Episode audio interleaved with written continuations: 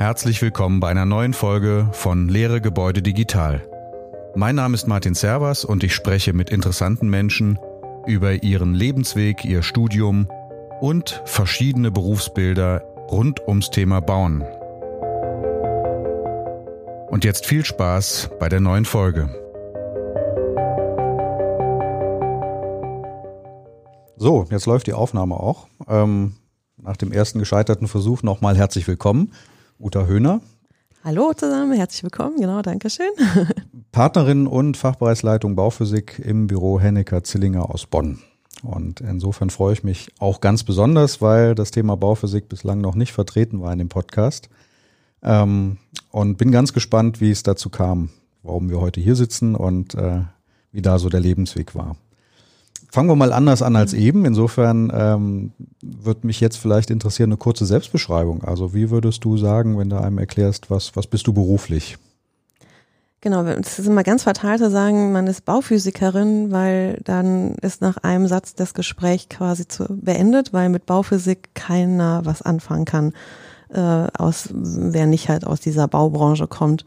Und dann fängt man eigentlich immer halt an, so, ja, ich bin im Bauwesen tätig und bin da zuständig mehr für äh, Themenwelten wie Schallschutz, wie Wärmeschutz, ähm, Energieeinsparung, ähm, nachhaltiges Bauen. Äh, mit den Begriffen kann man, können viel mehr Menschen was mit anfangen. Und da stößt man halt auf ein, ganz schnell auf Gegen, auf einen Gesprächspartner, auf äh, interessante Nachfragen.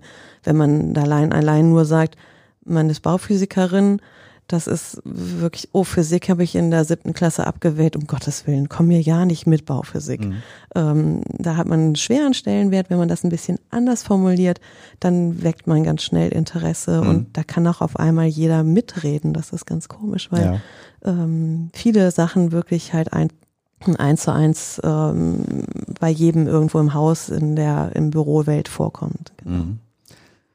Jetzt weiß ich es ehrlich gesagt gar nicht, ob du das direkt studiert hast. Ähm, die meisten, die Bauphysik jetzt in der Praxis machen, haben das ja gar nicht studiert. Also wenn wir jetzt nochmal einen Schritt zurückgehen. Genau, wir können gerne ein paar Schritte zurückgehen. Richtig, ich habe nicht Bauphysik studiert. Ich wusste auch damals gar nicht, dass es sowas hätte gegeben, ähm, sondern ich habe nach dem Abi zuerst mal ähm, überhaupt keine Lust mehr auf Schule und Lernen und so weiter gehabt habe dann eine Ausbildung als Bauzeichnerin gemacht, ähm, Bauzeichner im, im Hochbau, ganz klassisch. Ähm, habe dann gesagt, ah nee, dabei bleibe ich nicht, ich will noch ein bisschen mehr machen.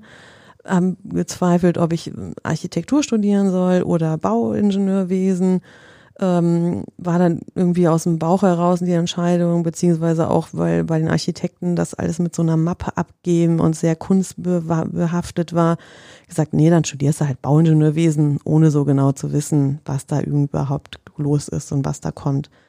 Ähm, und dann bin ich durch Zufall, durch einen äh, Studentenjob in die Bauphysik dann geschlittert und äh, fand das halt ganz spannend. Viel praxisnäher als die Statik, äh, was ich konstruktiven Ingenieurbau habe ich vertieft damals, mhm. äh, die Statikrichtung ähm, und war dann aber halt als studentische Hilfskraft im Bauphysikbüro gelandet und da halt echt dann glücklich geworden und äh, ja, dabei ist es geblieben. Mhm. Genau. Muss man vielleicht nochmal für die jüngeren Hörerinnen und Hörer äh, dazu erläutern, dass es damals tatsächlich Vertiefungsrichtungen gab also ich habe auch noch eine Vertiefungsrichtung, auch konstruktiver Ingenieurbau gewählt. Äh, so dieses Thema Vertiefungsrichtung gibt's heute ja nicht mehr. Ähm, es sind dann alles entweder eigene Studiengänge oder ähm, es ist ein, Sammelsurium, sage ich mal. Ähm, insofern vielleicht vorweggeschoben. Wo hast du studiert? In welcher Hochschule oder Fachhochschule? Hm, genau, ich habe an der FH in, in Köln dann studiert, ähm, als Bauingenieurin den Abschluss da gemacht, damals mit einem Diplomabschluss, Diplomingenieur FH. Genau, und dann. Wann war das? Äh, gute Frage. 2000, genau, 2000. Ja. Mhm. Und äh, da bin ich fertig geworden. Dann war halt die Marktlage so, dass man sich nicht unbedingt einen Job frei aussuchen konnte, sondern das war eher genau das Gegenteil, dass man halt äh, suchen musste, wo man mhm. unterkommt. Mhm. Und da hat mir diese damals halt absolute Nische der Bauphysik ähm, und teilweise Brandschutz habe ich dann noch gemacht, ähm, sehr, sehr geholfen, weil diese Nischen wirklich nicht so stark ähm, belegt waren über die, also als konstruktiver Ingenieurbau, Vertiefer in Sachen Statik hattest es halt noch viel, viel schwieriger, einen Job damals zu bekommen. Mhm. Und dann war diese Nische Brandschutz, das wollte irgendwie keiner machen und Bauphysik, ähm, da hatte ich dann halt ganz gute äh, mhm. Chancen und mehrere Angebote. Genau, und in die Richtung bin ich dann geblieben. Und irgendwann habe ich gesagt, so, hm, das Wissen, was man als Bauingenieur hat über die wirkliche Bauphysik, ist gar nicht so, so viel, was man im Studium damals vermittelt bekommen hat. Und habe dann berufsbegleitend nachher nochmal einen Masterstudiengang nur in der Bauphysik mhm. gemacht. Das kann man heutzutage in Weimar oder in Stuttgart glaube ich. Genau, das sind die zwei Universitäten, ja. die so berufsbegleitend, Master Online nennt sich das, mhm. Master Online Bauphysik anbieten. War das in ja. Weimar damals oder in, in Stuttgart? Äh, ich habe das in, in, in Stuttgart mhm. gemacht, mhm. genau. Weimar kam dann ein bisschen später. Kam später, genau, ja, ja. Wenn wir jetzt nochmal, ähm, bevor wir da nochmal einsteigen, ähm, also du hast klassisch im, im Architekturbüro Bauzeichnerin gelernt, ähm, hast dann Bauingenieurwesen angefangen, ähm, Gab es da irgendwie schon ein festes Ziel vor Augen oder war das mehr oder weniger ähm, erstmal offen und war alles supi oder hat das gepasst von Anfang an? Ja, also so Ziele hatte ich eigentlich überhaupt keinen im Kopf. Man wusste auch, also ich wusste gar nicht, was ein Bauingenieur so richtig macht. Ich, klar, man hat vorher eine Ausbildung als Bauzeichnerin gemacht, aber da hat man nicht so viele Kontaktpunkte mit einem, mit einem, mit einem Bauingenieur, mit einem Statiker, sondern klar, die Architekten machen halt ihre Pläne und man zeichnet, man hat Kontakt mit dem Bauherrn, mit dem Architektenteam, aber so viel Kontakt mit einem wirklichen Bauingenieur hatte ich damals in der Ausbildung eigentlich überhaupt nicht und das auch nicht klar war, was denn so ein Bauingenieur alles macht. Ich habe nur gedacht, ich will was mit dem Bauen machen und mit Zeichnen und Architektur war irgendwie dann doch nicht so, weil das Richtige, weil da einfach diese künstlerische Ader viel zu ausgeprägt war, was ich nicht, nicht bin. Ich habe in der im Abi ähm, Mathe als LK-Fach gehabt und dann habe ich gesagt, nee, mehr die Naturwissenschaften und Mathe, dann studierst du mal Bauingenieurwesen. Mhm. Aber ohne so wirklich zu wissen, was es da alles gibt. Wie du eben gesagt hast, da gab es diese Vertiefungsrichtungen, Wasserwirtschaft, konstruktiver Ingenieurbau, und Bauleitung, Baubetrieb, Baubetrieb ja. genau. Und dann hatte ich gedacht, ja, studierst du halt. Dann machst du halt Vertiefungsrichtung, mhm. konstruktiver Ingenieurbau, das hat irgendwie 80 Prozent der damals äh, Studierenden gemacht. Mhm. Und dann mal schauen, was, äh, was weiterkommt. Aber ja. genaues Ziel war da so gar nicht vor ja. Augen. Wie war es denn mit der Motivation bestellt? Also Feedback heute ist eben schon, ähm, dass viele Studierende, die Schwierigkeiten im Studium bekommen, eben das auch kritisieren, dass man eben nicht früh genug weiß, was man damit anfangen kann, sondern es sind eben theoretische Fächer wie Mathematik, bei uns hieß das Festigkeitslehre, woanders hieß es dann technische Mechanik, Mechanik ähm, oder Statik. Ähm, war das damals auch so? Du sagtest, man wusste eigentlich gar nicht so richtig, was man damit später macht. War das ein Problem für dich? Ja, eigentlich schon. Also bei uns war äh, Stahlbau das Fach, wo immer die Hürden sehr, sehr hoch waren. Und ganz klar war, dass man so Ingenieur oder Statik im Stahlbau, das war ganz klar, dass ich das niemals machen würde. Ähm, aber man musste halt irgendwie durch diese Prüfung durch.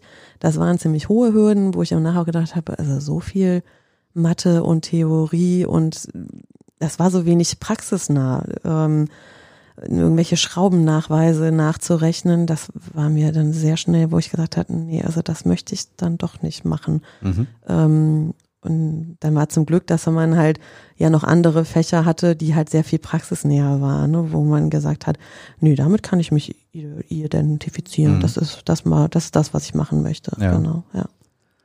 Und aber es lief dann schon so seinen Gang, das Studium, oder gab es da auch tatsächlich mal äh, so das Tal der Tränen und der Zweifel und äh, wo man am liebsten alles hingeschmissen hätte? Oder war es eigentlich so mal schwerer, mal leichter, aber eigentlich Genau, also im Großen und Ganzen lief das einmal einwandfrei durch. Äh, na klar, nicht äh, alle äh, Prüfungen im ersten Versuch habe ich auch nicht geschafft. Also das äh, weiß man ja auch nicht mehr im Nachgang. Genau, ne? also da ähm, muss man sich auch nicht bange machen lassen da muss, ich sage immer, da muss man halt irgendwie einfach durch. Das sind Klausuren, damit weiß man aber auch, dass man nachher damit nichts mehr zu tun hat. Aber da muss man durch. Es bringt einem auch im, jetzt mit 20 Jahren Berufserfahrung, muss man sagen, doch, es ist gut, dass man damals das durchgehalten hat, dass man auch mal da mitreden kann, um einfach die in der Bes Fachbesprechungsrunde die andere Partei ähm, zu wissen, wie, welche, wie die tickt, welche Probleme die hat und dass die, die, äh, die Themen, die er anspricht, dass das auch wirklich ein Problem für ihn ist. Aber natürlich ist dieser Praxisbezug heute viel, viel entspannter, mit dem man weiß, was, warum man das damals gelernt haben mhm. muss. Ja. Mhm. Jetzt ähm, taucht ja die Bauphysik, zumindest in meinem Studium, wenn ich mich recht erinnere, nur sporadisch auf. Das war bei uns relativ früh der Fall, Bauphysik, Baukonstruktion. Ähm, wenn ich es nicht verwechsel, waren das zwei Semester oder zwei Vorlesungen innerhalb von zwei Semestern. Ähm, und das war es dann mit der Bauphysik. Ähm, wie war das in Köln? War da ein bisschen mehr? Nee, muss ich dir genau, genau recht geben, war halt auch in den ersten beiden Semestern, wie viel Wochenstunden oder was das für Fächer waren, das weiß ich schon gar nicht mehr, war auf jeden Fall verschwindend gering, ähm, hatte auch an der, an der FH also überhaupt keinen Stellenwert, ähm, war halt Pflichtfach, was man in den ersten zwei Semestern durchspulen musste äh, und danach nie wieder was davon gehört. Also mhm. wäre dieser Zufall nicht gekommen, dass ich den einen Hiwi-Job gesucht habe, den beim Bauphysiker gefunden habe, der war damals gut bezahlt, alles super. Und dann ging es halt auf die Diplomarbeit drauf, drauf zu. Ich wollte die halt in der freien Wirtschaft schreiben, nicht halt an der an der FH und habe dann halt das Diplomthema von dem Bauphysikbüro bekommen mhm. und habe da halt dann die Diplomarbeit geschrieben. Und dann hatte ich wieder erstmalig Kontakt zu dem Professor, der die Bauphysik damals gelehrt hat. Und mhm. ähm, sonst habe ich den während des Studiums nachher gar nicht mehr mhm. in Erscheinung getreten. Ja. Und was war so das, das Besondere dann in dem Büro für Bauphysik als Studierender? Genau, das war sehr schön, dass man halt sofort ähm, in die in die ganzen Projekte rein rein durfte. Also es war nicht halt, wie ich das ähm, zuerst in der anderen Semester hatte ich ein anderes Büro, ähm, wo ich halt dann gejobbt habe, wo man wirklich nur so Hilf Hilfsarbeit leisten musste und stures Rechen und sonst im, und in dieser Bauphysik in dem Büro war das sofort so, hier ist dein Projekt, ähm, Neubau von der Halle und das musst du machen und äh, telefonier mal mit dem, ähm, die Wärmebrücke bis äh, sofort durchrechnen. Man war halt direkt Teil des ganzen Planungsteams und ähm, das hat mir so, so gut gefallen, dass man dann auch ähm, es sehr, sehr abwechslungsreich war. Ähm, Innerhalb von einer Woche hat man äh, im Schallschutz gearbeitet, im Wärmeschutz gearbeitet, drei, vier Projekte auf dem, auf dem Schreibtisch gehabt, wo ich gesagt habe, Mensch, das ist aber abwechslungsreich, das ist praxisnah, ähm, damit kannst du was, was machen. Mhm. Und das fand ich halt sehr, sehr schön. Genau. Und gab das auch so einen extra Motivationsschub nochmal fürs Studium, sodass dann immer, oder wie, wie entstand das dann in, in, in deinem Kopf? Entstand daraus dann auch der Wunsch, später da in dem Bereich zu arbeiten? Genau, das war genau, das war eigentlich schon ganz klar. Also die, durch diese damals dann Vertiefungsrichtung konstruktive Ingenieurbau hatte ich mit der in der Ausbildung oder im Studium mit der Bauphysik dann gar nichts mehr mehr zu tun. Man musste noch seine letzten Klausuren schreiben die alle mit halt Statik und Mechanik, Stahlbau zu, dann, dann zu, zu tun hatten. Und kaum war das erledigt, habe ich gesagt, okay, jetzt machst du deine Diplomarbeit, die aber dann schon zum Thema der damaligen Energieeinsparverordnung, die ganz, ganz neu, kam neu raus, kam. Ja. Ähm, und äh, darüber war dann halt dieser Grundstein in der Bauphysik gelegt, genau. Mhm. Jetzt war das ja ähm, in der, oder die Bauphysik als Thema war ja generell, als wir fertig wurden mit dem Studium, ich bin ungefähr zur gleichen Zeit fertig geworden, war das ja vielfach noch ein Thema des äh, Statikers, wenn ich ihn mal so nenne. Ähm, so der Standard-Wärmeschutznachweis, K-Wertberechnung, jetzt heißt es U-Wert, so mittlerer K-Wert bei, bei Nichtwohngebäuden und sowas, das war es ja eigentlich schon fast. Ähm, jetzt hat sich das ja schon sehr stark mittlerweile gewandelt. Wir werden ja ähm, auf deinen Fachbereich ja zu sprechen kommen. Irgendwie muss man ja die Vielzahl der Leute auch ernähren. Also es muss ja mehr geworden sein, als, mittler, als nur mittlerer K-Wert zu berechnen. Und das fällt ja ungefähr zur gleichen Zeit, ähm, so zumindest so in meiner Wahrnehmung. Ähm, so NF kam neu auf den Tisch, keiner wusste so richtig, was dann passiert. Aber die Haustechnik zum ersten Mal mit integriert und so weiter. Hat man das in dem Büro schon mitbekommen als, als Absolventin, als, als noch nicht Absolventin? Genau, das war halt ähm, dann wirklich ein Glück für mich, dass ich gesagt habe, ich gehe halt in diese Bauphysik, weil halt im Jahr 2000, das zog sich noch hin, so bis 2002, es wirklich schwierig war, überhaupt in, als fertiger Inge Ingenieur einen Job zu bekommen, dass diese Marktlücke Bauphysik, Energieeinsparverordnung, Wärmeschutz äh, bis dato immer vom Statiker mitgemacht wurde. Also die haben äh, Neubau Mehrfamilienhaus, da hat der zwei Monate da gesessen, hat seine Statik von unten nach oben durchgerechnet, alles abgegeben. Huch, der Wärmeschutz fehlt noch. In einem halben Tag den Wärmeschutznachweis mitgemacht. Fertig, Thema erledigt. Mehr wurde einfach nicht gemacht.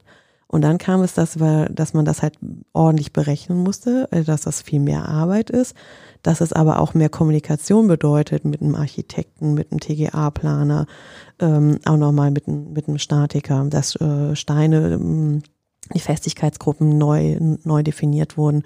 Und das wollte dann der Statiker nicht mehr mitmachen. Mhm. Und dann waren die heilfroh, dass sie halt mich gefunden haben, die gesagt hat, okay, ich mache das. Und mhm. ähm, daraus hat sich das entwickelt, dass ich zuerst mal hier in dem Büro ähm, die halbe, eine halbe Stelle quasi Bauphysik hatte sprich Schall- und Wärmeschutz und eine halbe Stelle Brandschutz hatte. Mhm. Und darüber, hm, jetzt ist es der Stellenwert also nur noch Bauphysik und Bauphysik machen wir jetzt mit halt zehn, zehn Ingenieuren.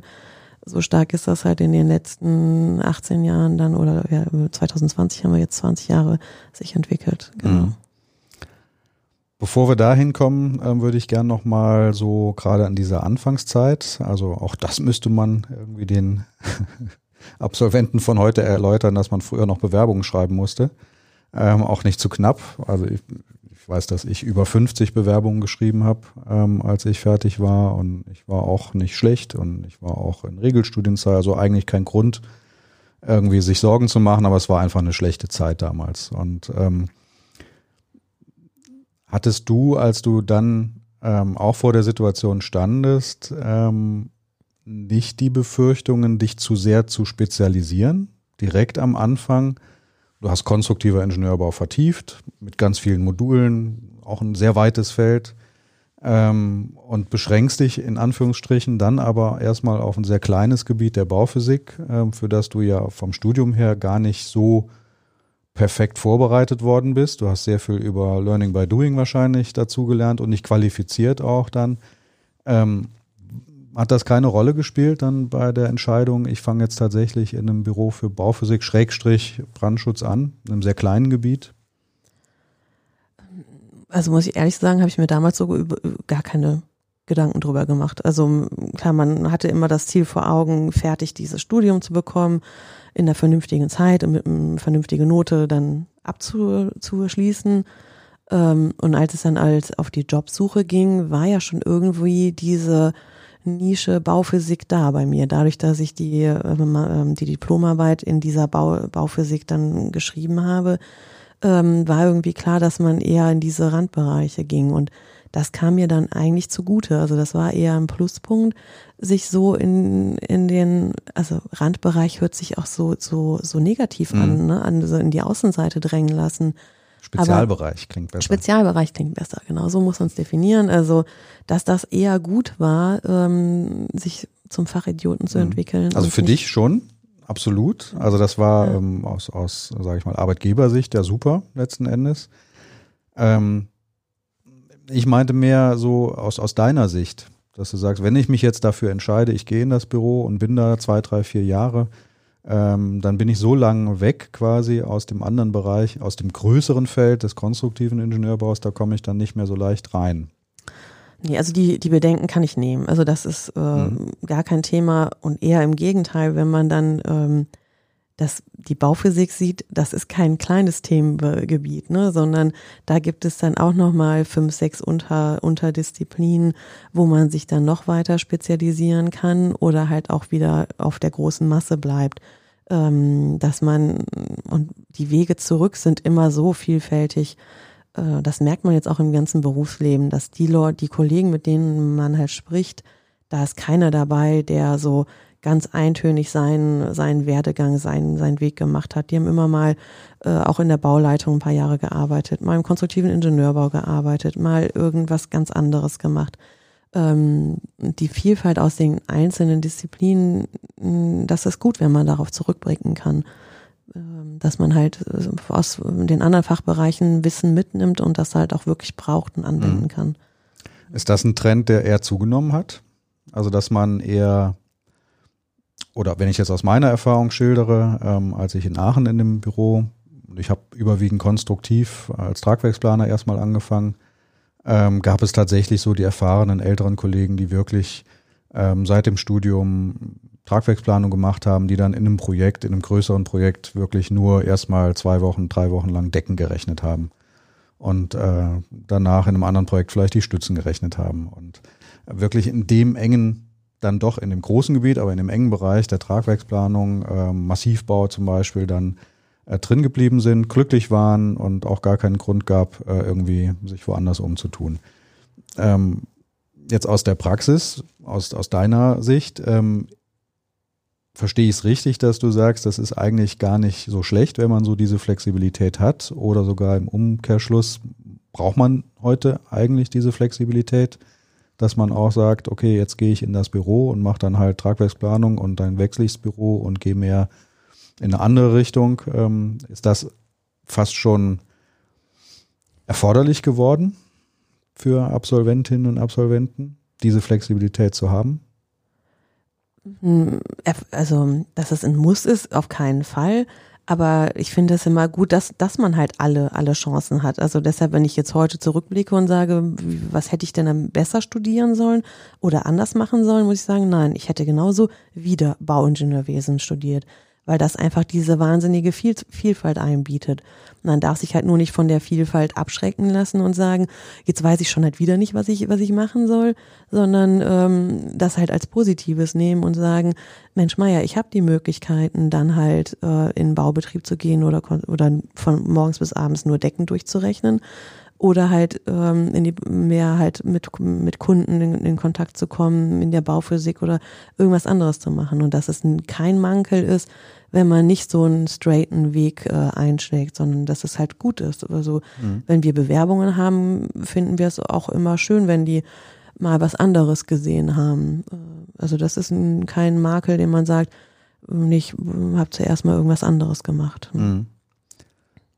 So, jetzt haben wir den äh, Jetzt hast du den Schritt getan, quasi in dein erstes Büro. Äh, war es, war es eigentlich das gleiche Büro, in dem du auch die Diplomarbeit geschrieben hast, oder war es ein anderes Büro? Genau, das ist, war, war, war damals ein anderes Büro. Mhm. Die Diplomarbeit habe ich im ganz, ganz kleinen, kleinen Büro geschrieben.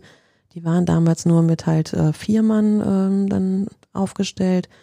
Danach, ähm, also da wollte ich auch nicht bleiben, das war mir dann irgendwie zu klein. Dann war ich ganz kurz bei der Stadt, ähm, weil ja, als Frau einen guten Job bei der sicheren Stadt aber das war nicht mein Ding, also das ging gar nicht gut. Und dann bin ich ganz schnell hier halt zur HZI gekommen. Ach, du hast dann auch sehr früh hier angefangen. Ja, genau. Ah, ja. Das wusste ich auch nicht. Ja. Ähm, das war dann, wenn ich richtig rechne oder schätze, so 2002, eins, eins zwei, genau. 2001. Also richtig lange schon hier. Ähm, wie groß war da die Bauphysik? Hier? Aus meiner, meiner halben, halben Stelle, das war die Bauphysik-Abteilung. Immerhin. genau. War das denn dann auch schon äh, das Ziel, hier bürointern den Bereich auszubauen, aufzubauen oder ähm Genau, das war eigentlich äh, ziemlich, ziemlich schnell klar mit dieser Spezialisierung von der, Ener der Energieeinsparverordnung, dass dann auch viele kleinere Büros gesagt haben, nee, das machen wir nicht mehr mit. Äh, kennt ihr denn nicht einen, die das mitmachen? Und ähm, dann war ganz klar, nee, wir wollen eigentlich nicht die Aufträge abgeben, sondern machen es selber. Und das war halt meine, meine Chance, dann äh, mhm. in die auch großen Projekte, schöne Projekte reinzukommen mit der Bauphysik. Und mhm. damals halt über den Baustein Ende ähm, Energieeinsparverordnung. Genau. Ja. Und äh, heute mit ganz, ganz vielen Themengebieten, mhm. die sich alle als äh, auf Spezialsachen dann äh, ja, abgewiegelt haben. Ne? Also die ähm, heute ist äh, die neue ähm, Schallschutznorm, die wieder nochmal mehr Rechenaufwand bedeutet, mhm. ähm, wo auch viele kleinere Büros sagen, nee, das machen wir nicht mehr. Ja. Ähm, es gab ja dann noch ein noch ein Schub, das ist so meine Wahrnehmung, äh, als dann für Nichtwohngebäude die 185, diese DIN 18599 verpflichtend wurde als Rechenverfahren. Ähm, muss man das so ein bisschen erläutern, weil das ist so Bauphysiker Spezialwissen. Ähm, Nichtwohngebäude konnten vorher relativ simpel gerechnet werden, was den Wärmeschutz anging, auch nach Energieeinsparverordnung damals. Und das hat sich halt kolossal gewandelt seit, seit der neuen Berechnungsvorschrift, was dann auch nochmal dazu führte, ähm, dass, dass dann nochmal quasi in der zweiten Stufe noch mehr Büros, kleinere Büros gesagt haben, ähm, machen wir es ganz oder gar nicht mehr. Ähm, verstehe ich es richtig? Jetzt als Frage formuliert, dass so der Einstieg wirklich über die Wärmeschiene war, also Energieeinsparverordnung, war das so das Haupttätigkeitsfeld damals? In der Anfangszeit? Mhm, genau, richtig. Ne? Das war so dieses Haupt, äh, Hauptfeld, was, äh, wo du eben auch sagtest, das machte der Statiker dann früher einfach noch mit. Und ähm, dass das, weil das so ein, so ein Spezialwissen war, dann nachher mit einer Abstimmung mit dem, mit dem TGA-Planer und nochmal eine Schiene mit dem Bauherrn sprechen, welche Anlagentechnik er jetzt halt wirklich nimmt, äh, dass das dem Statiker alles, alles zuwider war. Und dann ähm, kam halt, äh, nö, das mache, mache, mache ich dann. Und so haben wir zuerst mal gar nicht ähm, einen Fachbereich Bauphysik gegründet. Das hört sich schon so groß an, sondern das war einfach nur so, ja, ja, da haben wir eine, eine Spezialfrau für, die macht unsere Wärmeschutznachweise und äh, viel mehr war das gar nicht. Mhm. Und dann, wie du richtig sagtest, dann kam halt ähm, das für Nichtwohngebäude, die, die, die Verschärfungen und dann fielen nochmal mehr Büros raus. Und mhm. dann war auch ganz klar, dass wir uns da halt auch weiterentwickeln müssen. Erstens, weil, weil die, die Marktlage es hergibt, aber halt auch, weil man ähm, das Fachwissen einfach braucht, weil wir von Anlagentechnik hat man ja zuerst mal kein, mhm. keine Ahnung von. Ja, das ist ja auch ein Gebiet, was im Studium, ähm, vielleicht kommen wir ja gleich nochmal auf, äh, was wäre, was wäre denn wünschenswert aus Unternehmenssicht, ähm, was ja eigentlich im Regelcurriculum gar nicht vorgesehen ist, Anlagentechnik. Also das taucht ja nur peripher auf, im Rahmen der Bauphysik vielleicht, im Bauingenieurstudium. Ähm, was für mich jetzt zwangsläufig irgendwie so ein Bild ergibt, ähm, jung, dynamisch, ähm, willst das Bauphysik machen und kommst in ein Büro, die auch wollen, dass du Bauphysik machst oder Wärmeschutz, beschränken wir es erstmal auf den Bereich. Ähm, und alle stellen dann irgendwann zusammen fest, eigentlich weiß, wissen wir gar nicht genug darüber. War das dann auch der Zeitpunkt, wo du, Schrägstrich ihr, auch äh, beschlossen habt, so einen Weiterbildungsstudiengang online, also Fernstudium, ist eigentlich da erforderlich, zwingend. Genau, äh, war halt ziemlich schnell dann Thema, dass man äh, wirklich äh, die Fragestellungen so waren und man sich auf so dünnes Eis irgendwann mal begeben hat mit diesem ja, Halbwissen, was man aus dem Studium hatte, ähm, dass ich gesagt habe, nee, das machen wir nicht mehr. Also dann wurden die Fragestellungen zu den Wärmebrücken, zu, zum Schallschutz, zu zweischaligen Aufbauten von Bauteilen, äh, so, so speziell, wo ich gesagt habe, nee, das traue ich mir jetzt nicht zu. Ähm, das ist zu gefährlich, wenn wir da mit Halbwissen äh, planen. Ähm, da müssen wir gucken, wie wir an, an Wissen kommen. Und das war damals eigentlich ziemlich schwierig, an vernünftige Fortbildungen zum Thema Schallschutz gerade zu kommen. Die Fortbildungen für Wärmeschutz und NF und das Berechnungstool von dieser neuen 18599. Da waren ziemlich viele ähm, Fortbildungen auf dem Markt. Das ging problemlos.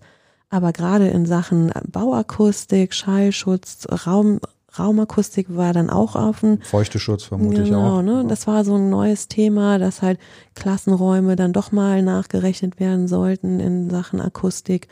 Ähm, wo wir dann ganz schnell gesagt haben, nee, das äh, schaffen wir so nicht. Und ist eigentlich erstaunlich, also jetzt mal so als kleiner Einschub, das habe ich, frage ich mich aus jetziger Sicht, weil die, die Vorschriften für solche Räume wie Klassenräume oder Büroräume, ähm, alles, was, wo ich jetzt sagen würde und vermute mal du auch, das gehört jetzt eigentlich zum Standardpaket, wenn eine Schule gebaut wird oder wenn ein Bürogebäude gebaut wird, dass man sich auch zum Beispiel mit der Raumakustik beschäftigt. Die Regelwerke dazu sind ja alt älter. Also die gibt's schon seit älterem. Die wurden aktualisiert natürlich. Ja. Ne? Und ich habe mich immer gefragt, es hat nie einer gemacht. Es hat echt nie einer gemacht. Und ähm, warum eigentlich nicht? Hast du da mal irgendwie eine Erklärung? Also einerseits, warum kümmert sich jetzt äh, quasi, warum interessiert es den Bauherrn jetzt? Und irgendwie in 2000, also noch gar nicht so lange her, würde ich mal behaupten, da wurde irgendwie so der Wärmeschutz auf zwei Seiten gerechnet, ein bisschen überspitzt gesagt. Und klar, so ähm, ein paar Aufbauten, reinregnen sollte es auch nicht, äh, klar, aber sowas wie Raumakustik war kein Thema damals. Nee, genau. Also äh, Raum, Raumakustik war, war gar kein Thema von Klassenräumen, von Schulen, Kindergärten, überhaupt gar nicht. Ähm, warum und weshalb? Äh, ist für mich nicht nachvollziehbar, mhm. weil das äh, hat sich ja nicht geändert. Man sagte mal, das war, also der Wärmeschutz war halt früher kein Thema, weil halt Öl gar nichts kostete. Klar, das der Energie Energieeinspareffekt oder Wunsch kam ja erst später. Das genau, ist ne? nachvollziehbar. Das klar. ist klar. Aber in Sachen Akustik und Schall, der war genauso störend damals. Mhm. Also die Kinder, 30 Kinder im Klassenraum, waren zu meinen Schulzeiten genau das gleiche Thema. Die waren, wir waren bestimmt als Kinder auch nicht leise, äh, im Gegensatz zu halt heute. Ne? Mhm. Aber ähm, ob das Empfinden dann mehr, also das heißt, ob man dafür empfindlicher geworden ist, weil drumherum alles lauter wird, weiß ich nicht, kann ich nicht mhm. schwer beurteilen. Aber es ist halt ein, ein Riesenmarkt da, wo wir mhm. ähm, die Nachfragen jetzt äh, immer weiter bekommen und auf einmal halt, aber halt auch schon im Planungsprozess selbst die Architekten fragen, was wir denn da machen können und die Bauherren, die fragen schon halt vorher. Ne? Mhm. Also das ist äh, wirklich ganz oft vom Bauherrn angestoßen, sei es Bauherr von der Stadt oder halt auch private Bauherren. Nein, mir ist es hier viel zu hallig, viel zu laut. Äh, ich fühle mich hier nicht wohl. Was kann mhm. man machen? Spannendes Thema. Kommen wir später, glaube ich, nochmal drauf zurück. Jetzt gerade nochmal Rolle rückwärts quasi. Also, wie bilde ich mich fort, war damals die Frage im Bereich der Akustik, mal so groß zu fassen. Ähm, wie ging es dann weiter? Was gab es damals? Genau, dann, angeboten dann habe ich da als erstes bei der Ingenieurkammer halt ähm, geschaut. Das ist so die erste Anlaufstelle, wo die Ingenieure sich halt dann fortbilden. Da gab es zum Thema Schallschutz so rein gar nichts. Und wenn es was gab, dann hat man das schon vor drei Jahren in einem Seminar gehört. Die wurden halt auch nicht aktualisiert oder dass man das, das irgendwas Aufbauendes hatte. Und dann kam halt ganz neu dieser Studiengang von Stuttgart raus ähm, und berufsbegleitend. Und dann habe ich gesagt, ja komm, entweder jetzt ganz oder gar nicht. Und dann haben wir gesagt, nee, wir bauen die Bauphysikabteilung aus, wir machen diesen Studiengang. Uta, du machst das und ähm, dann so ging, hat das seinen Lauf genommen. Genau. Ja. Die Firma drückt die Daumen und zahlt. Genau. Zumindest teilweise. ähm, und ähm, wie lange hat sich das dann berufsbegleitend gezogen? Also es war ja ein Masterstudiengang, damals auch schon, glaube ich. Genau. Also man konnte, wenn man wollte, äh, den Masterabschluss machen. Das hast du, glaube ich, auch gemacht. Genau, das war die Uni, Uni Stuttgart. Ähm, musste man den überhaupt zuerst mal die Zugangsvoraussetzungen für einen Master haben. Das war damals mit so einem Stimmt, Dipl Wechsel, Diplom-Ingenieur FH. Hm, Diplom-Ingenieur FH, genau. Und dann halt an eine Uni zu gehen, war halt irgendwie mhm. auch nicht so ganz einfach. Ähm, also ich musste dann nochmal zum extra Gespräch, äh, um die fachliche Qualifikation unter Beweis zu stellen, dass man als äh, einfacher FH-Abschluss dann doch an eine Uni gehen darf und da einen Master machen darf. Genau. Aber Ted Jotjange. Genau, ja. genau. Sehr gut. Ja, und ähm, das war für drei Semester, nee, für zwei Jahre, drei, drei Semester Vorlesungen und ein Semester dann halt die, die Masterarbeit mhm. äh, angelegt. Wie war es so. organisiert? Also die fingen ja, glaube ich, zu der Zeit relativ neu an damit, wenn ich mich nicht irre. Ich weiß Gen nicht, ob du das erste Semester unbedingt warst, aber genau, ich war halt in dem ersten im ersten Semester im auch ersten, noch. Also ersten Semester mit äh, mit dabei ähm, und wir waren 14 Leute am Anfang und am Ende 12, also ein bisschen, super, genau. super Quote super Quote und die zwölf ähm, haben es halt alle in dem gleichen Zeitraum dann in den zwei, zwei Jahren zum mhm. Abschluss gebracht. Genau. Und wie war es so aufgebaut, das Studium? Gab es eine Präsenzphase am Anfang, am Ende, mittendrin oder wie war das organisiert? Genau, das ist ähm, Es gab ja noch keine Smartphones, wenn man das auch mal der jüngeren Generation einwerfen darf. 2002 gab es das ja alles noch nicht. Ja, genau. Keine WhatsApp-Gruppen, wo man sich zum Lernen da verabreden kann oder sonst irgendwas, äh, gab es alles nicht. Ähm, Genau, wir ähm, haben dreimal im Semester musste man Pflicht äh, da sein, immer für Donnerstag, Freitag, Samstag und ähm, dann im Abschluss des Semesters dann halt äh, Prüfungsphase. Ansonsten einfach nur, dass Module freigeschaltet wurden, man die halt online dann ein, mhm. einsehen konnte, den und sich das selber beibringt. Dann also es gab, gab Skripte? Genau, es gab Skripte zum Runterladen. Mhm. Und äh, in dem nächsten, also in dem nächsten Halbjahr gab es ganz modern äh, Audiodateien, die man mhm. sich anhören konnte. Also Hörbücher. Hörbücher, genau. ja, das war dann, also damals schon das mhm. äh, modernste überhaupt, genau. Ähm, weil das war, war ganz lustig. Wir hatten ähm, Bereich Licht äh, eine Vorlesung oder im Skript und keiner wusste genau, wie man es aussprechen sollte. Und dann haben wir natürlich in der Prüfung, in der mündlichen Prüfung auch alle immer das alles falsch betont und der Professor war dann ganz sauer, dass wir noch nicht mal die Fachsprache konnten. Und als Student hat gesagt, ja, woher sollten wir das denn wissen? Weil im Buch steht's ja so und mhm. dass man es anders betont und anders ausspricht, das wussten wir nicht. Und daraufhin kamen dann diese Audiodateien rein. Ja, weil das mit dem Internet war damals ja auch noch nicht so nicht so groß und bunt wie heute und äh, also es war schon eine andere Zeit, obwohl ja. es gar nicht so lange her ist. Ja, genau. Und war es dann letzten Endes so, wie du es dir vorgestellt hast, der Studiengang? Es wird da wahrscheinlich auch wieder Module gegeben haben, die besser, die schlechter waren, die einem was gebracht haben oder auch nicht. Ähm, aber so unter, unterm Strich in Summe? Und, genau, unterm Strich war ich im ersten Jahr völlig enttäuscht und habe gedacht, oh nein, was für ein Mist, Entschuldigung, aber das war wirklich so äh, viel zu theoretisch. Ich komme da aus der Praxis und ich brauche Lösungsmöglichkeiten für die Praxis. Schaut her, wir haben hier einen Neubau von der äh, Raum, Raumschießanlage. Da wird von der Polizei äh, unten ein Schießkanal geschossen, oben drüber sind Büroräume. Dafür brauche ich eine Lösung. Präsentiert mir sowas nein, die Uni-Professoren, wir müssen das, äh, die reine Lehre machen. Die Grundlagen müssen wir Die Grundlagen schaffen. Heute weiß ich, dass es genau richtig war. Und mhm. nach den zwei Jahren war es dann halt auch, dass ich gesagt habe, nee, jetzt kann ich die Grundlagen anwenden.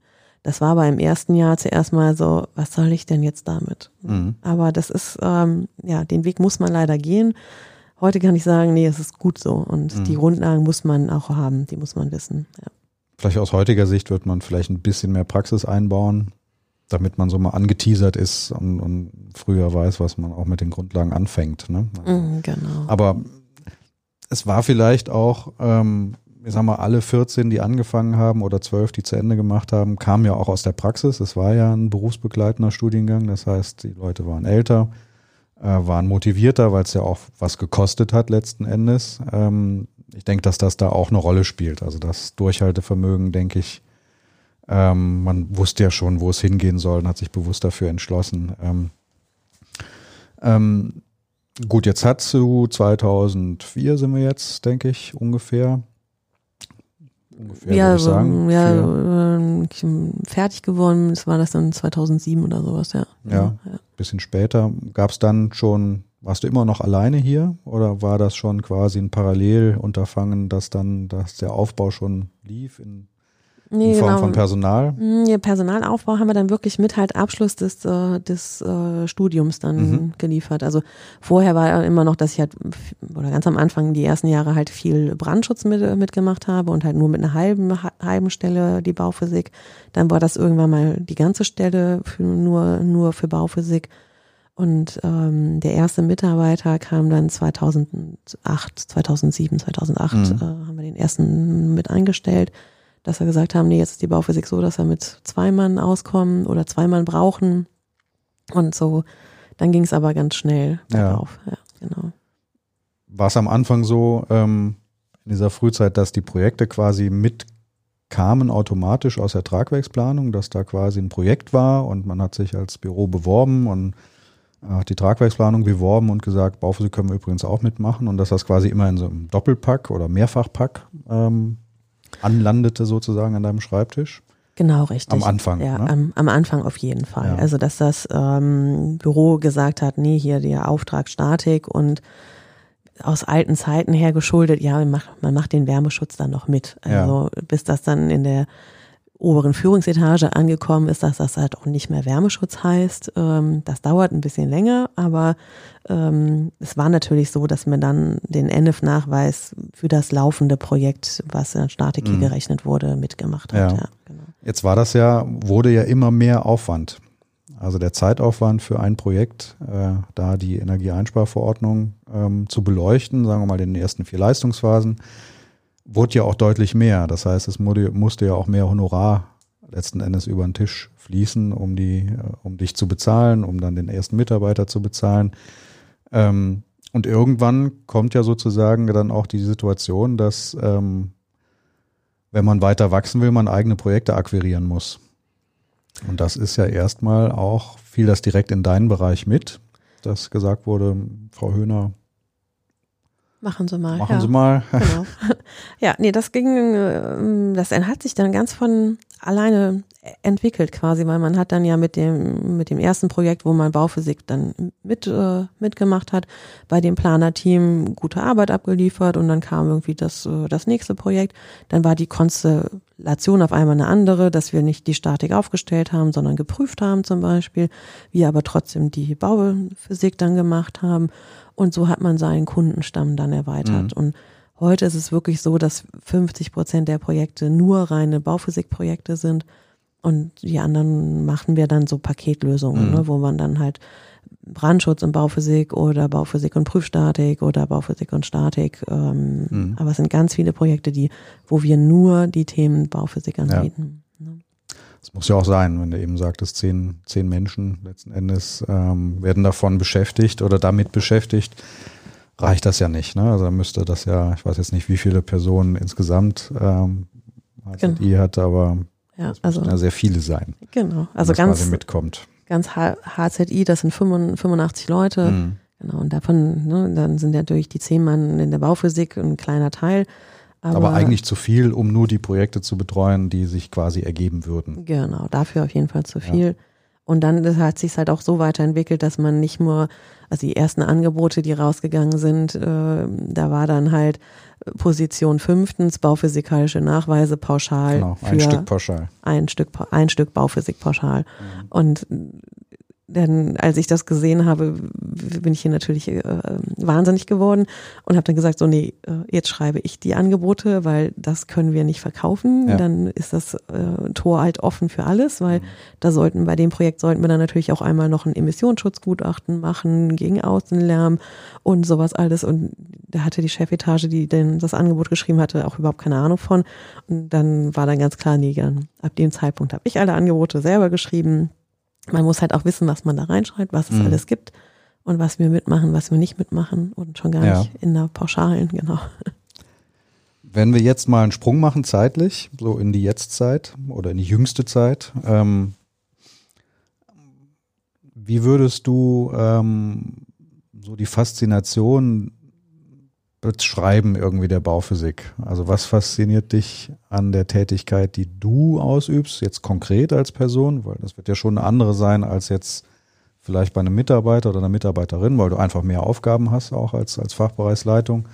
Aber was ist so, ähm, wenn du jetzt mal die Werbetrommel rühren solltest, äh, ähm, Absolventen oder Studierende anzufixen, in die Bauphysik zu kommen?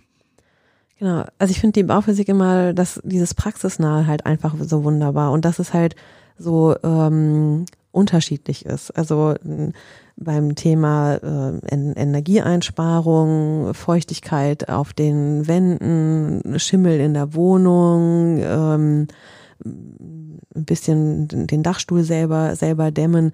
Da hat, jeder irgendwelche Berührungspunkte mit schon mal in seinem Leben Leben gehabt. Sei es ein privater Bauherr, wie ein großer großer Bauunternehmer oder man halt selber aus, weil man in seinem Elternhaus irgendwas mal mal mal gemacht hat. Und das ist halt dieses Schöne, dieses Praxisnahe nahe dabei. Und da leben auch diese großen Besprechungsrunden von.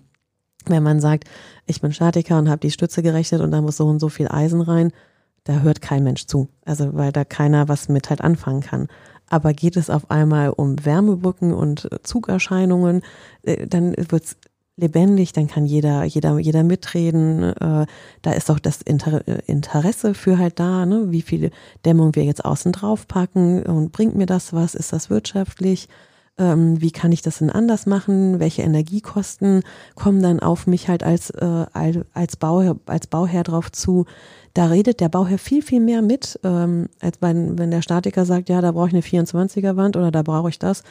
Ja, dann nimmt man das hin und gut ist. Aber da entwickelt sich keine Diskussion, kein Gespräch, kein gar nichts. Und das ist das Spannende bei der Bauphysik, dass man halt so ganz nah am, an dem Bauherrn dran ist, ganz nah am Architekten dran ist und wirklich halt im aktiven Gespräch auch Einfluss hat, wie die, was die besser machen, machen können, ne? Ob man halt jetzt sagt, äh, ich lege mehr Wert auf die Anlagentechnik, mache dafür eine Standardgebäudehöhle oder beim anderen Bauvorhaben kann es vielleicht wieder sein, dass die Gebäudehöhle einen größeren Augenmerk äh, dann, dann bekommt, äh, weil man mit der Anlagentechnik irgendwas anderes vorhat.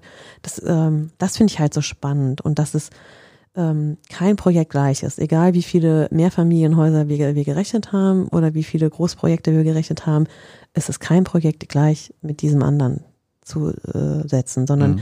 der Lösungsansatz ist bei jedem anders.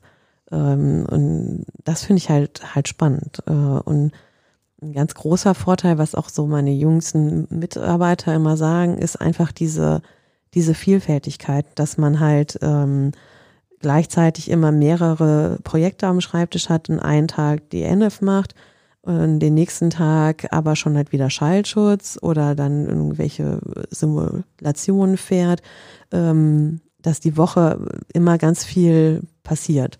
Und ähm, die Statiker sind dann immer so ein bisschen, wenn wir zusammen, also ein Gemeinschaftsprojekt haben, dann halt zusammen zur Besprechung fahren, dann sitzen die immer am Tisch und sagen, ob das Gebäude steht oder hält, das interessiert keinen mehr. Davon geht man einfach aus. Mhm. Wir haben nichts zu, zu sagen. Und Uta, wenn du redest, dann hören sie immer alle zu und dann, dann wird's spannend. Ähm, das finde ich halt schön. Mhm. Das macht den Reiz der Bauphysik aus. Wissen das denn mittlerweile auch die Bauherren und Planerinnen und Planer? Ja, eigentlich Dass schon. es da viel zu bereden gibt? Also wir brauchen ja, wenn ich jetzt mal wir sage, mhm. äh, schon viel Abstimmung eigentlich mit dem Bauherrn, Schrägstrich, den Architekten. Ähm, gerade wenn ich auch an Schallschutz denke, ähm, das sind immer so halbe Schulungen, weil man muss ja irgendwie den Leuten erklären, was sind jetzt 52 Dezibel Schalldämmmaß. Ja, also man hat ja auch viel zu besprechen und wird dem Raum gegeben, wissen das alle, dass man da viel abzustimmen hat? Genau, das ist ähm, dieser Stellenwert, den die Bauphysik in den letzten Jahren gewonnen hat. Der ist wahnsinnig groß geworden. Ähm, und man wird in die Projekte auch jetzt von Anfang an mit halt einbezogen. Wenn ich zurückblicke, wo, wo ich hier angefangen habe, da war gar kein Raum da für die Bauphysik, sondern man hat es ganz am Ende, wenn eigentlich schon alles feststand, äh, noch gemacht und ja, wird schon irgendwie passen, das, was wir vorher festgelegt haben. Und die Anforderungen waren halt auch nicht so hoch, sondern dann hat es halt auch gepasst. Ähm, heute sieht das komplett anders aus. Man fängt wirklich ganz am Anfang in der Vorentwurfsplanung schon mit, mit an. Ähm, das ist halt auch gut so, aber es passiert auch wirklich. Also es ist nicht nur, dass das ein Wunschgedanke äh, wäre, sondern ähm, die Projekte laufen so, dass wir ganz am Anfang mit an äh, eingeplant werden. Ja, genau. Und das ist schön, dass man halt mhm. äh, wirklich Einfluss hat auch äh, auf das äh, Gebäude. Ja. ja. Auf den Fensterflächenanteil der schon mal extrem. Wenn man das noch ist. beeinflussen kann, ist das, ist das schön, ja. Genau, ja. Doch, und das ist bei vielen Projekten wirklich so, dass man dass wir in der Vorentwurfsphase schon gefragt werden und dann halt wirklich aktiv Einfluss hat. Mhm. Also ist das ja durchaus auch ein Trend, den, den alle merken, dass mehr Leistungen in frühen Leistungsphasen erbracht werden müssen, aber aus einem anderen Grund. Also während jetzt ähm, weiß ich nicht, vielleicht bei der Tragwerksplanung ähm, viel in Leistungsphase 2, 3 gemacht werden muss, weil dann danach schon funktional ausgeschrieben werden soll. Mhm. Ähm, ist es in der Bauphysik eher so, dass ich sehr viel früh entscheiden muss, um, sagen wir, die Weichen richtig zu stellen, um Fensterflächenanteile und sowas dann direkt ähm, passend festzulegen, weil man es später eben nicht mehr ändern kann. Genau, richtig. Ne? Also das heißt ja nicht, dass man dann nur als Vorentwurf das gar nicht richtig berechnet, sondern man, man macht dann umso mehr Varianten, rechnet sie halt auch schon richtig durch, so als wenn man Genehmigungspläne detailliert schon auf dem Tisch hätte, nur um dann nachher zu sagen zu können, den Flächenanteil können wir zulassen, den anderen nicht mehr, ähm, weil es halt auch wahnsinnige Kostenrelevanz hat, mhm. äh, wenn ich da halt äh, zu viel zulasse, kostet dem Bauherrn nachher halt wahnsinnig viel Geld, das wieder ähm, zu kompensieren mit irgendwelchen anderen Maßnahmen. Ja.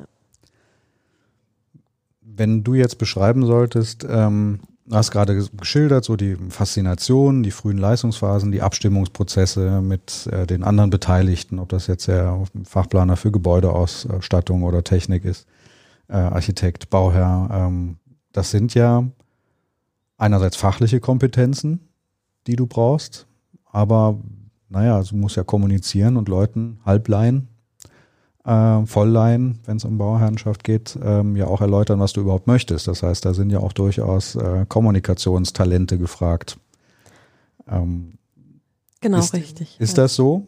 Ja, richtig. Das ist also bei uns auch wirklich Einstellungskriterium ist halt viel mehr ähm, diese diese menschlichen Macher Macher Machertypen sage ich immer. Ne? Also man muss halt in der Besprechung auftreten können und sagen, so machen wir das jetzt und das sind das sind die Schwierigkeiten und die anderen Beteiligten halt ähm, abholen und, und und mitziehen können und genau erklären können, warum und das Ganze so halt ist und dann ist das Verständnis auch halt da, dass wir dann bereit sind, die Architekten nochmal umzuplanen.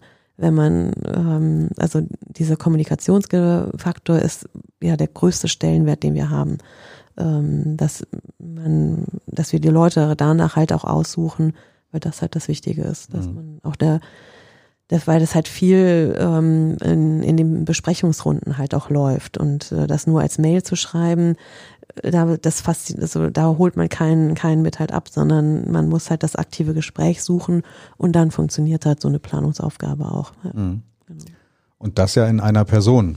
Ja, also während man ja in der Regel bei der Tragwerksplanung ab einer gewissen Größe so eine Aufteilung hat in Projektleitung und Sachbearbeitung des Projekts, ähm, kannst du dir das ja wahrscheinlich nicht leisten, in Anführungsstrichen. Genau. Ähm, sodass das eine Person leisten muss. Die Kommunikation, aber auch die Fachkompetenz dann zu haben, naja, zu wissen, von was man redet. Genau, und nicht halt nur den, den Spezialfall NF, sondern dann halt auch wieder den Schallschutz mit halt machen kann und die Raumakustik und halt die Kommunikation, mhm. das alles auch noch zu, zu vermitteln. Ähm, aber gerade das finde ich halt das Spannende in der Bauphysik, dass man sich dann nicht ähm, zum Schreibtisch äh, Junkie entwickelt und Angst hat, wenn halt das Telefon klingelt und man muss halt ein Gespräch führen, sondern das finde ich einen riesen Vorteil in der Bauphysik, mhm. dass man eine Kommunikation führen kann und dass das halt ein lebendiger Beruf ist äh, mit ganz viel Menschenkontakt, genau. Jetzt hast du so ein bisschen das, das Wunschprofil geschildert, was ja sehr breit ist. Also von Kommunikation, da gibt es sicherlich Naturtalente und ein bisschen, äh, die den Weg weiter haben dahin, ähm, aber auch eine sehr große fachliche Breite. Und das steht ja, wenn ich jetzt mal für Koblenz erstmal sprechen kann, für den Standard in Anführungsstrichen Bachelor-Bauingenieur. Im Master ist es ein bisschen breiter vielleicht, aber das kriegst du ja nicht geliefert. Also Absolventen bringen ja in der Regel diese fachliche Breite nicht mit, zumindest die jetzt Bauingenieurwesen studieren. Richtig. Wie geht ihr damit um? Das ist ja durchaus ähm, ein Problem. Oder erstmal eine Herausforderung, kein Problem. Genau, ein Problem nicht, aber ähm, dadurch, dass man das selber aus seiner eigenen Ausbildung halt auch genauso kennengelernt hat, ist das, äh, ist das gar kein Problem für uns. Also wir wissen, ja, wir haben Bauingenieurwesen studiert, machen meistens dann halt bei, äh, bei uns während des Praxissemesters mal halt ein Praktikum hier, ähm, finden so den, den, den Weg zu uns oder halt über die, über die erste, erste Stelle. Und ähm, das Interesse für die Bauphysik, das muss da sein. Ansonsten hat das über also gar keinen Sinn. Aber ähm, und die Grundlagen aus dem Studium, die sind auch da, zumindest von den Koblenzern. Also da, das haben wir schon ganz gut. Natürlich. Natürlich, ja. genau. Ähm, Sonst würde ich es auch rausschneiden. Jetzt. Ja, genau. ähm, aber dass wir dann, dass man damit nicht ähm, am Ende ist, das wissen die meisten auch ganz, ganz schnell, sondern dass man sich weiterentwickeln muss. Und die Möglichkeiten bieten wir natürlich halt zuerst mal intern, dass man selber ausbildet.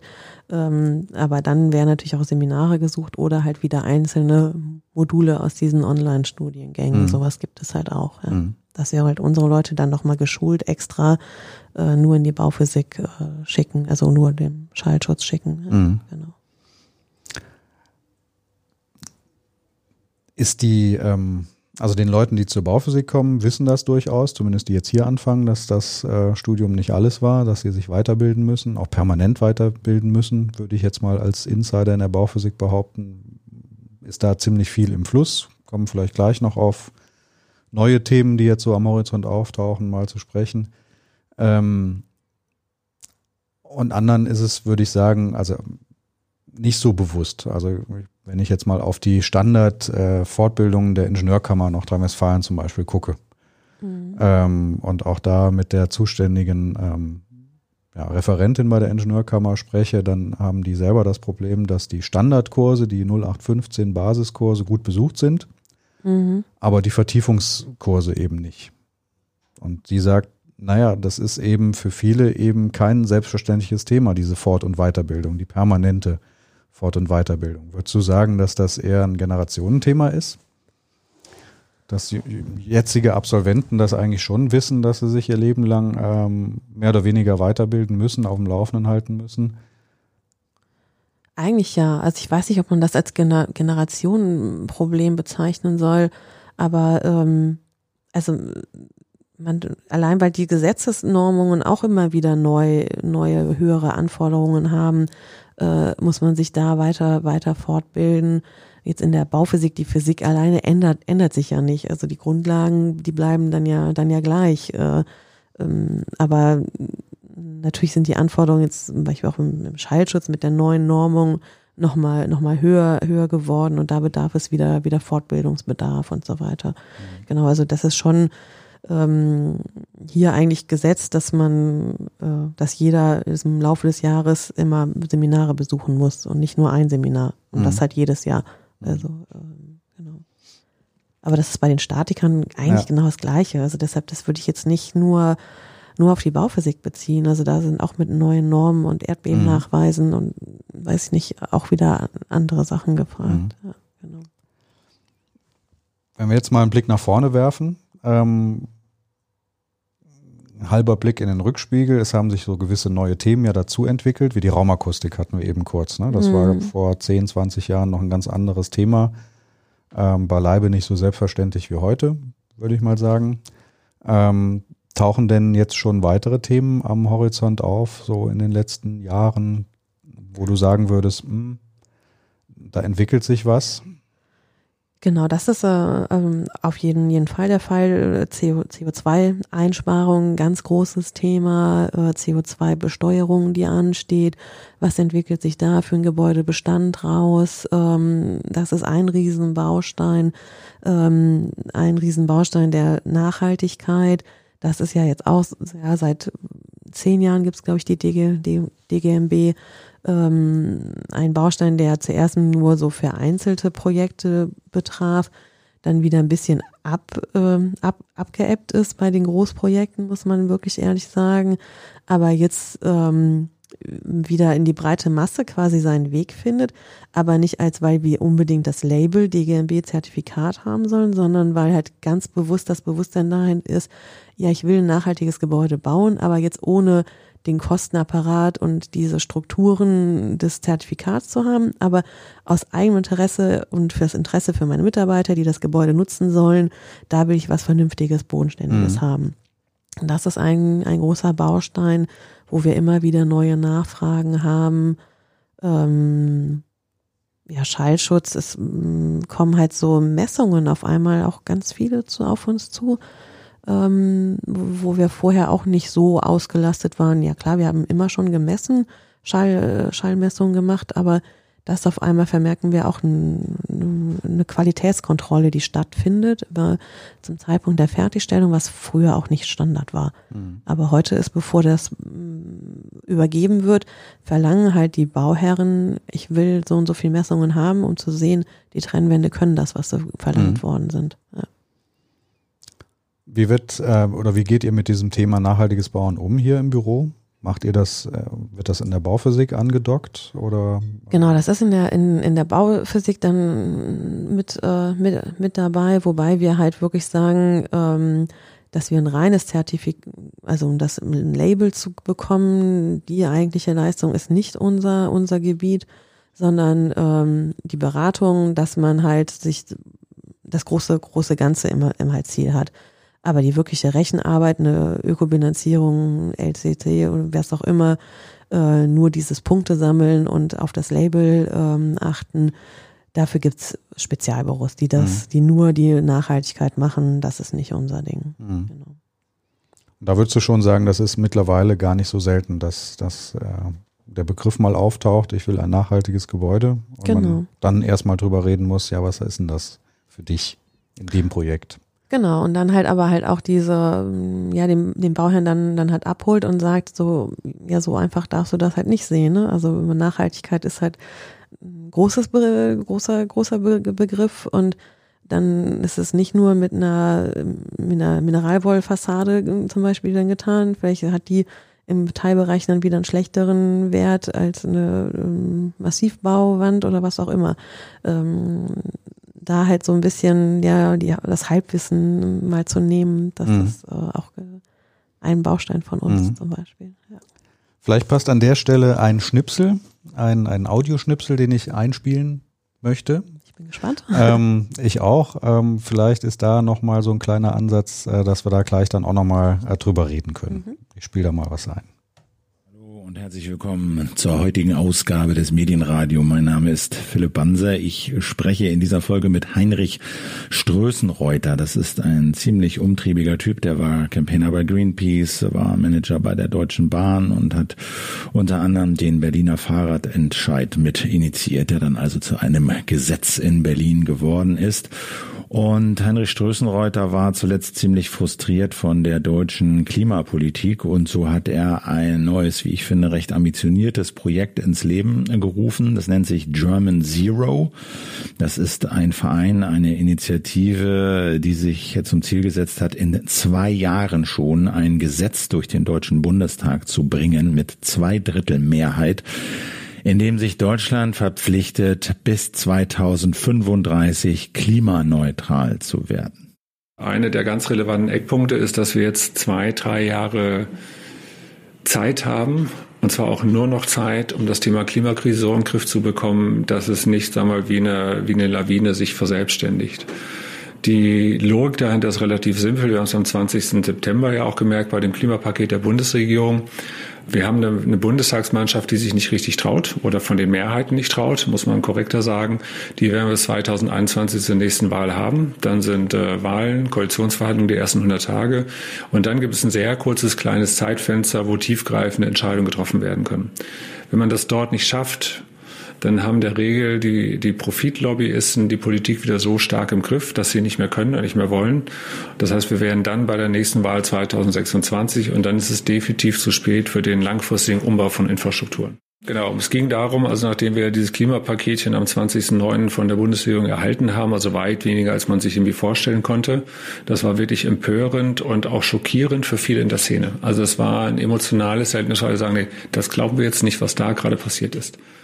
Und der Klimaplan dient tatsächlich, die Debatte mal wieder zu erden, um zu zeigen, wo wir sind, welcher Dramatik, welcher Geschwindigkeit und welche Eingriffstiefe, welche Maßnahmen wir eigentlich brauchen, um tatsächlich Richtung 1,5 Grad zu kommen. Sagen der erste dieser Art, den es in Deutschland gibt, für die 1,5 Grad. Ja, das war jetzt ein Ausschnitt aus dem, aus dem gesamten Interview. Das verlinke ich dann auch nochmal in diesen sogenannten Show Notes. Äh, kann man sich anhören, ist eine Stunde 15 lang, ist ganz interessant. Geht auch zu den weiteren konkreten Aspekten, auch diesen Klimaplan von German Zero äh, werde ich dann verlinken. Und da ist halt ein Bereich äh, drin, ähm, hat es dir gerade mal so unter die Nase gehalten, ähm, der beschäftigt sich mit Gebäuden eben auch. Es gibt auch noch Verkehr und so weiter und so fort. Ähm, und in diesem Gebäude Klimaplan äh, von German Zero stehen halt gewisse, gewisse Randpunkte drin. Ähm, und da würde mich interessieren, ähm, Tauchen die auf? Merkt ihr da was? Oder ähm, vermutest du, dass da vielleicht noch die Post abgehen wird und dass dann auch die Bauphysik davon betroffen ist? Das ist ein Punkt, sagtest du selber, das ist dann in diesem Klimaplan ähm, eine CO2-Bepreisung. Mhm. Ähm, da sagt jetzt äh, German Zero, das sollte bei 50 Euro die Tonne anfangen. In dem ausführlichen Interview wird dann auch hergeleitet, ähm, die Zahl, die vom Umweltbundesamt mal genannt wurde, 180 Euro die Tonne als eigentlich adäquat für die Schäden, die dadurch verursacht werden. Ähm, jetzt German Zero sagt, äh, auf mindestens 150 Euro die Tonne sollte das ansteigen. Ähm, dann wird als Maßnahme genannt Plusenergiehäuser im Neubaubereich, also Gebäude, die jedes Gebäude wird Energie verbrauchen, aber es sollte dann mehr selber erzeugt werden über Photovoltaik oder dergleichen mehr. Und ähm, ja, klimaneutrale öffentliche Gebäude bis 2030, da geht es dann auch natürlich massiv um Bauen im Bestand weil ganz viele öffentliche Gebäude einfach schon mal da sind oder generell 80, 90 Prozent der Gebäude einfach da sind.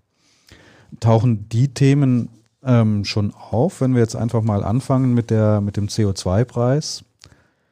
Genau, also die Themen der Energieeinsparung und äh, ein neutrales Gebäude zu machen, sehr viel auch äh, an dem Strom selber, selber zu produzieren, das taucht auf jeden Fall auf.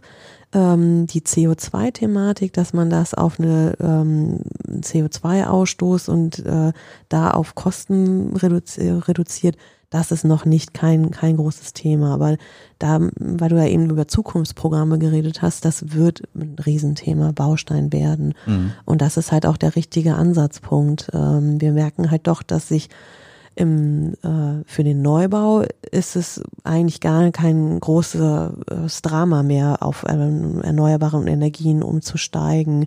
Da hat auch die Bauherrenschaft äh, großes Interesse dran und das funktioniert eigentlich. Also da erzielen wir auch immer gute Gebäude, die deutlich unter den Anforderungen liegen.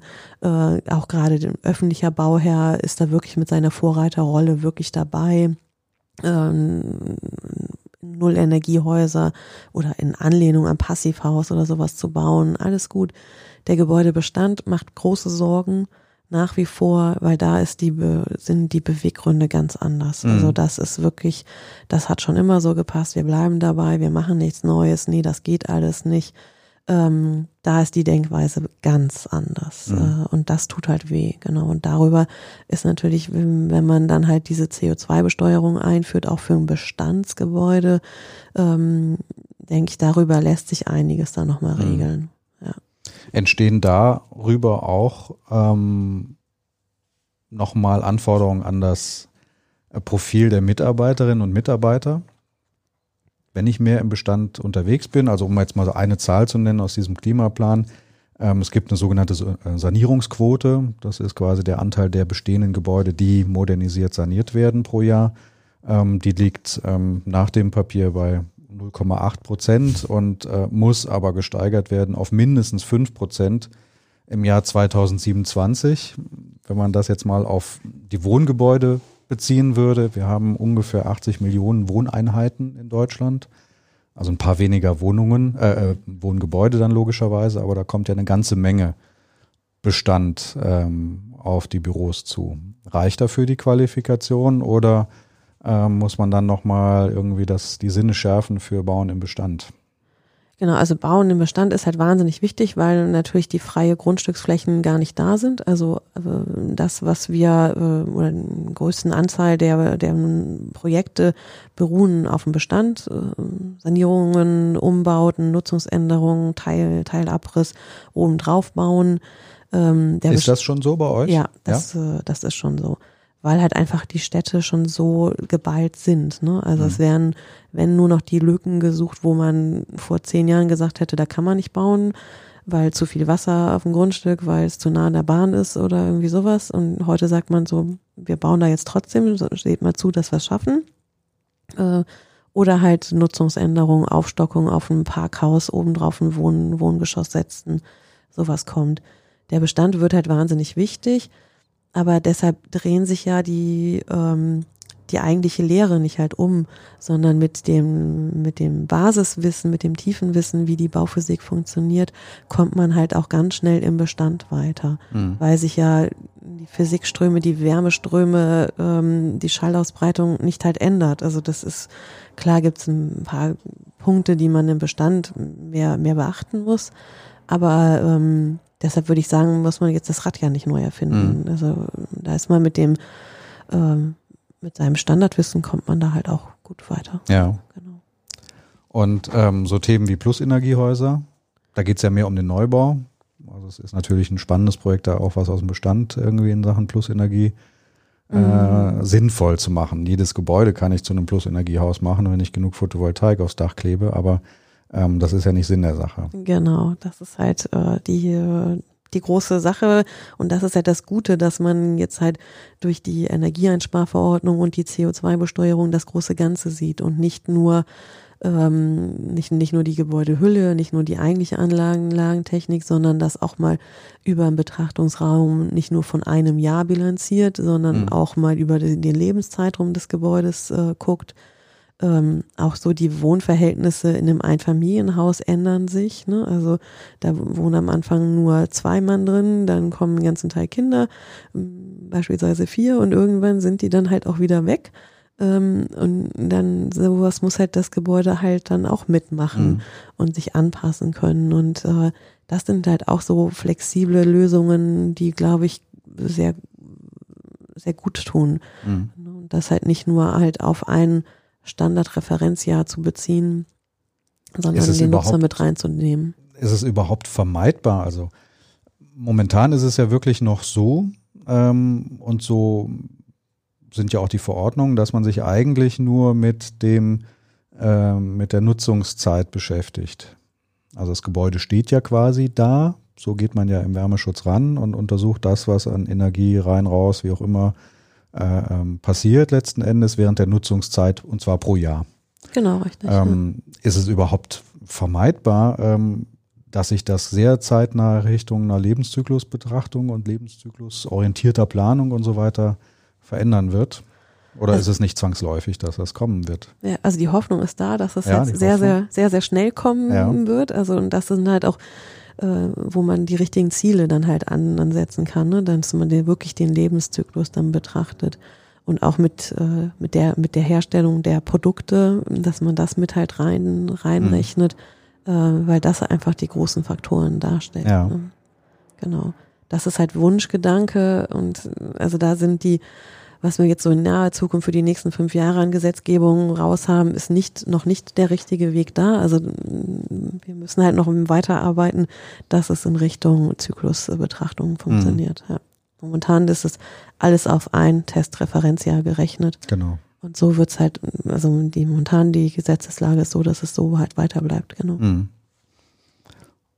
wenn wir jetzt da mal alles zusammenkehren, was wir so hatten, ähm, und äh, du selber nochmal zurückblickst, du hast eben schon mal gesagt, eigentlich würde ich es nochmal genauso machen, so zumindest was das Studium angeht. Jetzt in manchen Details wird man sicherlich sagen, das hätte man jetzt sein lassen können, aber ähm, und daraus jetzt mal ableitest, ähm, irgendwie Empfehlungen, Tipps, Wünsche für äh, junge Menschen, ähm, die so ein gewisses Grundinteresse verspüren, sage ich mal, in Richtung nachhaltiges Bauen, Bauphysik, Akustik, Energie, Wärme.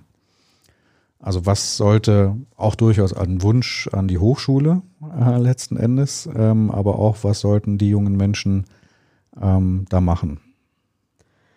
Genau, also ich finde es halt ganz wichtig, dass die Hochschule überhaupt diesen Baustein ähm, äh, weckt äh, und halt anbietet, dass es nicht nur das konstruktive Ingenieurbauwesen gibt, sondern halt wirklich halt diese, mm, den Fachbereich der Energieeinsparung, nachhaltiges Bauen, Bauakustik, dass es da spannende und auch sehr vielfältige Themengebiete gibt. Äh, das allein schon mal zu vermitteln, finde ich halt wahnsinnig wichtig. Und weil man dann halt auch neue, neue Leute dazu generieren kann, weil vielen ist es, glaube ich, draußen halt gar nicht bewusst, was wir, was wir machen und was wie wie nah wir an der Praxis dran sind, wie nah wir am Bauherrn dran sind, wie ähm, auch wie viel, wie viel Einfluss wir, wir eigentlich haben in den Planungssitzungen, was nachher wirklich draußen, draußen gebaut wird. Äh, das finde ich halt sehr wichtig, dass es nicht nur das reine Mathematikstudium und Zahlen durchrechnen ist, sondern äh, dass wir wirklich aktiv was bewegen können.